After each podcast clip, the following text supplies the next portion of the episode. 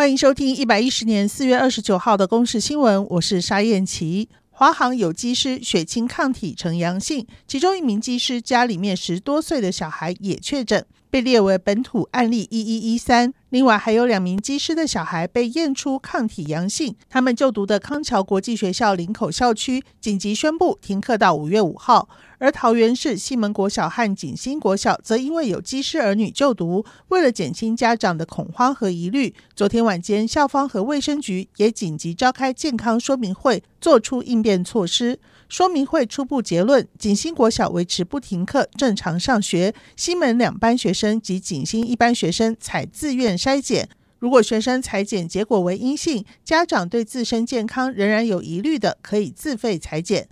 桃园市卫生局疾管科科长叶洁莹说：“目前这些小朋友 PCR 都是阴性，那目前呃传染力也是非常的低。那但是为了慎重起见，我们也是针对这一些学生呃安排做这个自愿采检的一个部分。台湾高端疫苗生物制剂公司和友邦巴拉圭合作研发新冠肺炎疫苗，必将在巴拉圭进行人体试验。”外交部对此表示乐观，也将协助巴拉圭抗疫，不受中国政府的疫苗外交勒索。外交部表示，一旦台湾国产疫苗进入第三期人体试验，并获得紧急使用授权，在先满足国内需求的原则之下，也乐意输出国产疫苗，提供友邦协助对抗疫情。发生在二零一四年九月，台北市信义区夜店杀警案，逃亡的三名嫌犯中，被判刑十三年的许姓通缉犯，警方和马来西亚警方通力合作，今年四月一号在吉隆坡逮捕许姓通缉犯，并且在昨天顺利押解归案。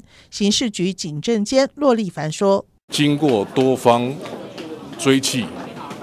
在今年的四月一号。”许姓通缉犯在马来西亚吉隆坡的一处民宅落网，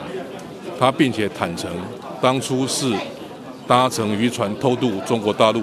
再转往马来西亚。曾经执行人类首次登陆月球任务的三名太空人之一麦可·柯林斯，二十八号辞世，享耆寿九十岁。一九六九年七月十六号，人类首度登月计划阿波罗十一由三名太空人执行，分别是阿姆斯壮、艾德林以及柯林斯。阿姆斯壮和艾德林先后踏上月球表面，而负责驾驶母舱哥伦比亚号绕着月球轨道飞行的柯林斯执行接应任务，也没有站上月球。在登月壮举中，经常被称为是被遗忘的太空人。以上由公视新闻制作，谢谢您的收听。